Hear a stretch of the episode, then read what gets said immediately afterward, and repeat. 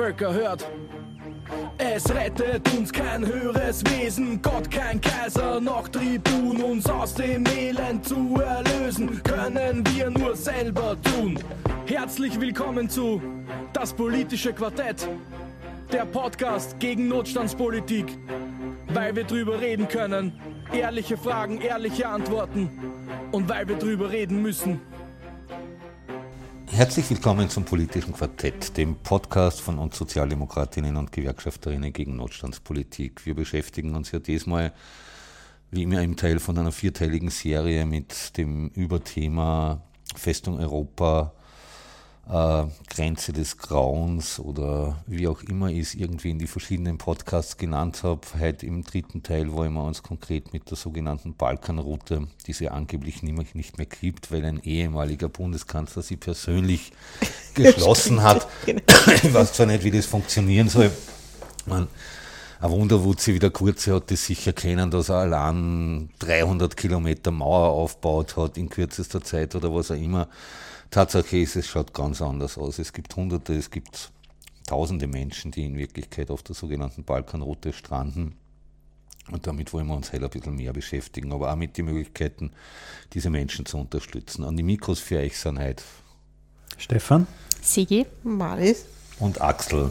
Ja, Sigi, du bist in der Initiative SOS Balkanroute aktiv, die sie äh, bemüht, in Österreich die Unterstützung für Menschen, die auf der Balkanroute gestrandet sind, zu unterstützen, im weitesten Sinn des Wortes, von politischen Aktivitäten, um Druck zu machen, bis hin zu totalen Basisgeschichten, mhm. dass die Leute was zum Essen kriegen, dass sie ein warmes Gewand kriegen, irgendwie, weil viele, zumindest nach dem, was ich drüber weiß, sind viele Monate dort, irgendwie kommen mitten im Sommer an mit Kleidung, die auch für den Sommer passt. Mhm. Als andere haben sie oft auf der Flucht verloren und auf einmal ist es mitten im Winter mhm. oder in einem Monat oder jetzt. Auch gerade wird es wahrscheinlich schon längst wieder deutlich kälter.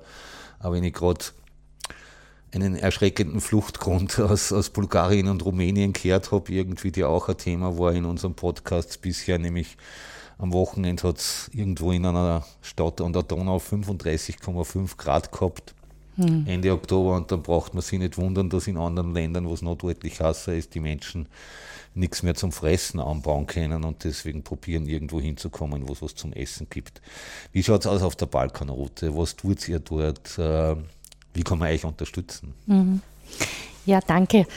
Ähm, die Balkanroute, wir sind jetzt den fünften Winter aktiv äh, auf der Balkanroute mit unseren Sammelaktionen. Also wir sammeln hier in Wien und in anderen Bundesländern und dann hauptsächlich Kleidung, Schlafsäcke, Zelte, alles, was man halt braucht, um über den Winter zu kommen.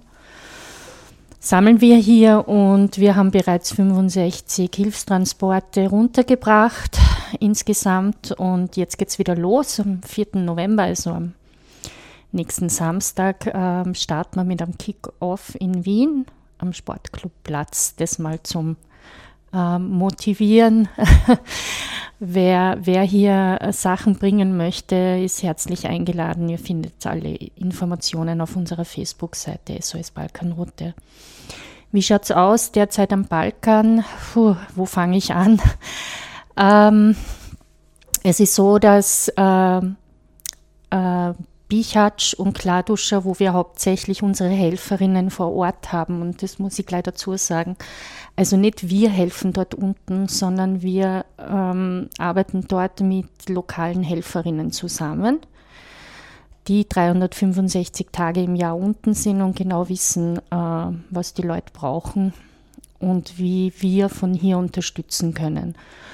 Und dieses Bichatsch und dieses Kladuscha, die liegen genau an der Grenze zu Kroatien. Und die Leute versuchen einfach äh, über Kroatien, über die Grenze nach Kroatien in die EU zu kommen. Äh, das gelingt manchmal besser, manchmal schlechter. Jetzt, wie Kroatien in den Schengen-Raum äh, gekommen ist, war es eine kurze Zeit besser. Also Kroatien hat zwar Fingerabdrücke von den Leuten genommen, sie aber durchgewinkt. Ja. das ist schon auch interessant gewesen, weil äh, was passiert dann nach Dublin 3, wenn sie in Deutschland oder irgendwo ankommen, ja, äh, werden sie ja wieder zurückgeschickt nach Kroatien laut Dublin 3. Und äh, was macht dann Kroatien mit all diesen vielen Menschen, die sie jetzt durchgewunken haben? Seit zwei Wochen ist es wieder anders. Äh, und das ist ja auch so ein Spiel, das da gespielt wird seit Jahren. Ja, je nachdem, wie die Politik gerade drauf ist, wird Ping-Pong gespielt mit den Menschen dort. Das heißt, seit zwei Wochen ist es so, dass Kroatien wieder vermehrt äh, die Grenze dicht macht und die Leute zurückpusht, illegal natürlich. Und die Leute kommen dann wieder in Bichac und Kladuscha an und äh, meistens ohne alles. Also die Grenzpolizisten nehmen ihnen alles weg, angefangen vom Handy über Rucksäcke, zum Teil auch Kleidung. Wirklich, wir haben Leute dort getroffen, die sind halb nackt zurückgekommen, also wirklich widerlich. Und diese Leute muss man dann wieder versorgen. Ne? Die stranden dann dort wieder und bevor sie das nächste Mal, und sie nennen ja dieses, dieses, diesen Übertritt über die Grenze, nennen sie Game. Äh, ein sehr zynischer Begriff, aber tatsächlich so läuft es ab. Ja. Also Kroatien, die kroatische Polizei oder Grenzpolizei ist ja ausgestattet mit, weiß ich nicht was, allem Drohnen, Wärmebildkameras, keine Ahnung was alles. Und es ist quasi für die Geflüchteten das Spiel, ja, wie trickse ich die aus, dass ich irgendwie drüber komme. Und also wir haben Leute dort getroffen, die haben es bis zu 50 Mal probiert, äh, drüber zu kommen. Also es ist ein ewiges Hin und Her und immer verlieren sie alles.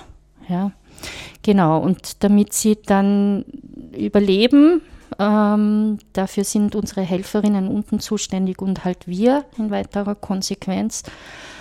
Genau. Äh, und jetzt ist es momentan so, dass es natürlich wieder die Nächte sind schon sehr kalt jetzt. Also die Leute ähm, werden jetzt zum Teil, werden sie mit Hilfe der bosnischen Polizei dann zusammengesammelt und in das Horrorcamp äh, Lipa gebracht. Äh, Lipa ist ja auch zu trauriger Berühmtheit gelangt, weil wir aufgedeckt haben, dass ICMPD, diese wie soll man sagen, diese, diese Organisation, die dort äh, an der Grenze eben, eben auch Lager baut, verwaltet, wie auch immer, dort nochmal in dieses Lager ein Gefängnis reingebaut hat und in Betrieb nehmen wollte. Und das haben wir aufgedeckt und daraufhin hat man uns gleich verklagt und man hat uns deswegen verklagt, weil man gesagt hat, weil wir gesagt haben, das schaut aus wie ein Guantanamo. Ja. Und auf diesem Begriff war diese ganze Klage äh, aufgehängt quasi. Und sie haben aber jetzt mal in erster Instanz verloren. Sehr also sie, wir haben die Klage gewonnen. Ja, das ist insofern gut, weil natürlich sowas auch viel Ressourcen schluckt. Ja, man muss äh, und viel Geld natürlich auch. Und äh, ist schon sicher, dass Sie in die nächste Instanz gehen? Nein, es ist noch nicht sicher. Sie haben Berufung angekündigt, aber es ist noch nicht sicher. Also pff, Schauen wir mal. Aber wir gehen davon aus, dass sie nicht so blöd sein werden und das tun werden, weil sie werden wieder verlieren. Warum haben die da ein Gefängnis reingebaut? Um Leute länger, äh, also sie haben es begründet damit, dass es äh, quasi, damit sie Leute, die im Lager Unheil stiften oder irgendwie kriminell sind, dort noch einmal einsperren können. Ja, ist das kein Rechtsstaat? Also muss man das nicht Nein, so? es gibt eben keine rechtsstaatliche Grundlage dort, ja, und Bosnien selber hat dem nie zugestimmt, hat auch nie eine Baugenehmigung äh, hergegeben mhm. dafür. Also es ist eine illegale Sache im Grunde, was dort stattfindet. Ist das ja. im Betrieb? Äh, nein, offiziell nicht. Äh, wir wissen es nicht, weil es wird den NGOs äh, jeglicher Zugang verwehrt. Auch die Eva Ernst Cečić war unten und konnte auch nicht ins Lager hinein. Also es wird dort niemand reingelassen. Man kann das nicht überprüfen. Ja, man muss sich quasi an die Sachen halten, die die Leute dort vor Ort und wie viele Menschen sind da in dem Ja, Lager? genau. Und jetzt sind wieder 1300 Leute dort, also sehr viele. Und äh, die Leute wollen dort aber nicht hin. Warum nicht? Weil das ist ähm, 25 Kilometer entfernt von jeglicher Infrastruktur. Ja. Also man fährt dort auf einer Schotterpiste einmal zum Lager hin, nicht einmal die Straße haben sie dort. Mit, mit dem vielen Steuergeld, das da auch reingeflossen ist in, in, in, in diesen Lagerbau, ja, das sind 1,1 Millionen, habe ich im Kopf, sind da reingeflossen und die haben nicht mal die Straße dorthin asphaltiert. Ja, also das ist alles bewusst so gemacht, natürlich, dass das möglichst grauslich und unattraktiv ist. Und dort werden die Leute hingebracht und von dort kommen sie dann schwer weg. Ja, beziehungsweise kommen sie nicht dauernd weg. Also sie, ähm, ja, das ist ein, ein, ein Wegsperren einfach, ja. Und es gibt dort, es gibt dort einen einzigen Shop im Lager und der heißt The Game ja, wo man halt alles fürs Geben kriegt. Das heißt, leider. sie machen auch noch ein Geschäft damit, ja, weil wer wird das dort betreiben? Und wenn die Leute jetzt über die Grenze kommen und aufgegriffen werden, mhm. warum nimmt man denen alles ab? Ist das überhaupt irgendwie gedeckt rechtlich? Nein, das ist nicht gedeckt rechtlich. Das ist ein, also ein Graubereich auch, ja. Und nicht nur, dass man ihnen alles abnimmt, sie werden ja auch äh, misshandelt, geschlagen.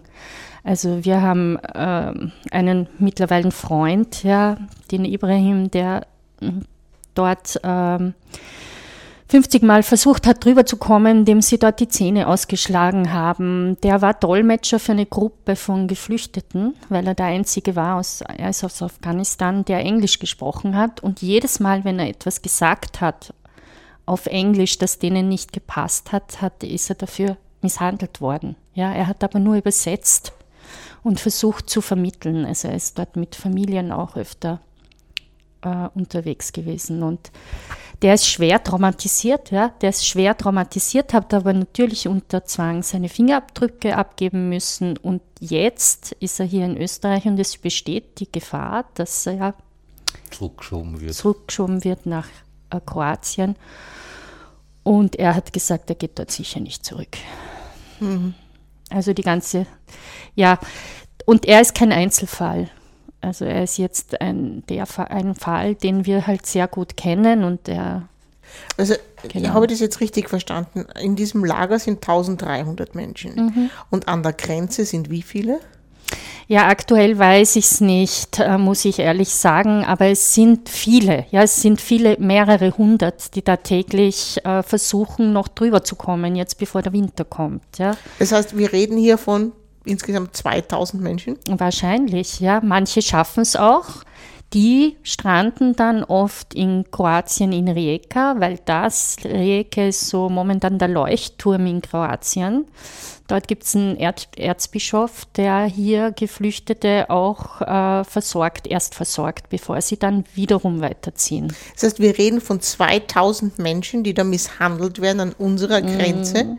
Und die gesamte EU ist nicht fähig, diese 2000 Menschen aufzunehmen und zu versorgen. Richtig, genau. Und das sind ja jetzt, jetzt aktuell 2000, aber das sind ja schon, weiß ich nicht, wie viele Tausende mhm. äh, auch schon äh, durchgekommen. Ich meine, ja. Also man misshandelt Menschen, mhm. damit sie nicht in die EU kommen. Um einen Asylantrag stellen zu können. Genau. Das ist ja genau, genau das, was verhindert werden soll. Genau, das soll verhindert werden. Was ja eigentlich Aber ein Recht ist und ein Menschenrecht ist und ein Recht nach Genfer Konvention, nur mhm. leider äh, wird alles dafür getan, dass sie dieses Recht nicht in Anspruch nehmen können. Genau. Das ist ja unglaublich, oder? Und was noch viel unglaublicher ist, denke ich mir, dass immer wieder österreichische Polizeieinheiten dazu abgeordnet werden, um mhm. die Grenzpolizei an genau dieser Grenze zu unterstützen. Also es ist durchaus vermutbar, dass äh, österreichische Polizeiorgane bei diesen Schweinereien beteiligt sind. Aber da habe ich 2000 Menschen, sagen wir 10.000 im Jahr, jetzt als Nummer, ja, die werden schwer traumatisiert, ähm, die fürchten täglich um ihr Leben und haben, anstatt dass man sagt, okay, gut, jetzt seid da, ja, äh, kommt's einmal. Äh, und denen ein warmes Willkommen gibt, damit die überhaupt nie traumatisiert werden, weil was, wo, Entschuldigung bitte, aber traumatisierte Menschen muss man behandeln. Und kostet es nicht dann ein richtiges Vermögen? Ja, äh, ver- also ich glaube, äh, und das hat die Judith Kohlenberger hat das sehr, sehr schön äh, zusammengefasst und ich habe mir sie extra rausgesucht. Äh, es ist diese Politik der Abschottung, Abschreckung und Auslagerung von Asylverantwortung. Ja? Ja, also man will das Thema einfach nicht angehen, weil man, und das fantasiere ich jetzt mal, Angst hat, dass man dann den Rechten äh, quasi äh, in die Hände spielt. Dabei ist genau das Gegenteil der Fall. Ja, es ist genau das Gegenteil der Fall. Eigentlich ist es ja nur die Auslagerung von Menschlichkeit. Ja, genau. Es ist das Ende der Weil Menschlichkeit. Es ist das Ja, Ende der Weil wenn, Menschlichkeit. jetzt, wenn wir dein Beispiel jetzt rechnen mit 10.000, Mhm. dann reden wir bei einer EU-Bevölkerung von rund 500 Millionen. Das ist Reden wir, reden wir von einer Person pro 50.000 Einwohnerinnen. Ja. Das ist, also selbst in der Homöopathie irgendwie würde das nicht mehr als, als Wirkung anerkannt. Aber auf der anderen Seite, äh, wir reden immer davon, ach, wir haben so einen Arbeitskräftemangel und sonst was weiß ich was alles nicht. Ja, und, und, und da sagen wir, na, wir brauchen da diese Rot-Weiß-Card und was weiß und ich, was da alles für Gedanken darum und umspielen. Auf der anderen Seite sind Menschen im Fluchtprozess, ähm, die seit zehn Jahren darauf warten, in irgendein Heim am Semmering, ob sie jetzt da bleiben dürfen oder nicht. In diesen zehn Jahren hätte man diese Person, wenn sie das gewollt hätte, ausbilden können Ja, voll. zu genau der Arbeitskraft, wenn sie die Person das immer gewollt hätte, die man so dringend Sie braucht, tanzen oder? noch nicht einmal mit die, die, die man nicht einmal ausbilden muss, irgendwie wie damals der, der Bürgerkrieg in Syrien begonnen hat, sind nach den damaligen Zahlen des AMS Wien sind zwischen 2.000 und 3.000 Ärztinnen und Pflegekräfte nach Österreich gekommen. Jetzt finde ich das immer scheiße, wenn man das Gesundheitspersonal aus anderen Ländern abzieht, weil das eine Riesenkatastrophe für die Länder dort ist. Aber diese Menschen sind aus ihren Gründen geflüchtet. Und die wollten alle da arbeiten irgendwie. Und es gibt, glaube ich, mittlerweile gibt es fünf oder sechs, die es geschafft haben, als Arzt anerkannt zu werden in Österreich. Und wir reden jetzt nicht von einem Land, das in der Steinzeit lebt, sondern Syrien war Ja. Bis vor gar nicht langer Zeit ein relativ modernes Land mit einem ziemlich guten Bildungs- und Gesundheitssystem, bevor dieser wahnsinnige Bürgerkrieg irgendwie angefangen hat. Jetzt verstehe ich schon, dass man sagt, okay, die müssen noch gescheit Deutsch lernen, dann gibt man einen gescheiten Deutschkurs und vielleicht müssen sie auf dem neuen MRT-Gerät eingeschult werden. Das muss ein österreichischer Arzt da, wenn er Primar ist, weil er seit 30 Jahren mehr damit gearbeitet hat, obwohl immer alle zum Privar wollen, der in Wirklichkeit am wenigsten Ahnung hat. Äh, und dann wird gleichzeitig gejammert, wir finden kein Gesundheitspersonal.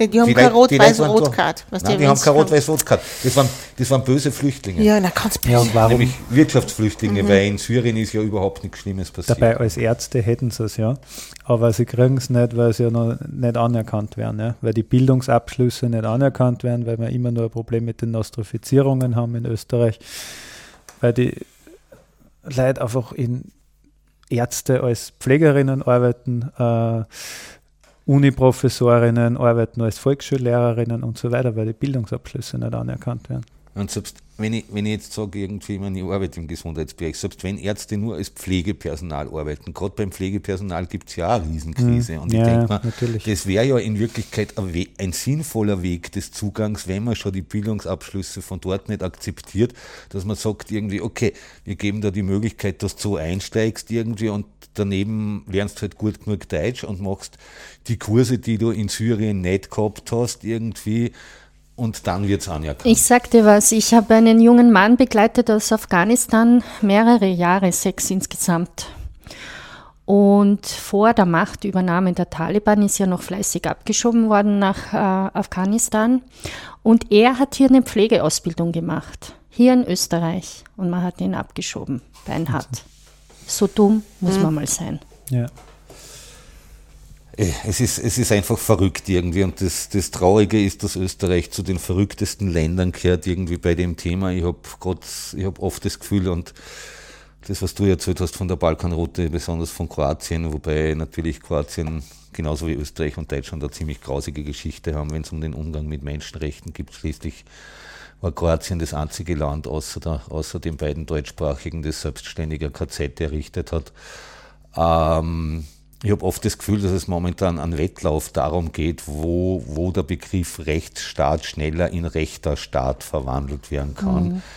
Ähm, was man dagegen tun kann, damit werden wir uns im vierten Teil dieser Podcast-Serie beschäftigen. Wir hoffen, ihr habt in dem Teil viel Neues erfahren können, das euch dabei unterstützt, äh, zu argumentieren, warum wir endlich von einer verdammten Ellbogen- und egomanischen Gesellschaft wieder zu einer solidarischen Gesellschaft werden müssen. Das ist genau das Thema, mit dem wir uns ein Stück weit im vierten und letzten Teil dieser Podcast-Serie zur Festung Europa beschäftigen wollen. Verbreitet es, auch wenn es keine schönen Nachrichten gibt in dem Podcast, verbreitet es bitte weiter. Es ist total wichtig, um zu sagen, wie unmenschlich unser Land, wie unmenschlich diese EU wie unmenschlich unsere Gesellschaften geworden sind. Ihr findet es auf die ganzen Podcatcher, auf Twitter, auf Facebook, äh, auf unsere Accounts, auf unserer Website, auf widerstand.at.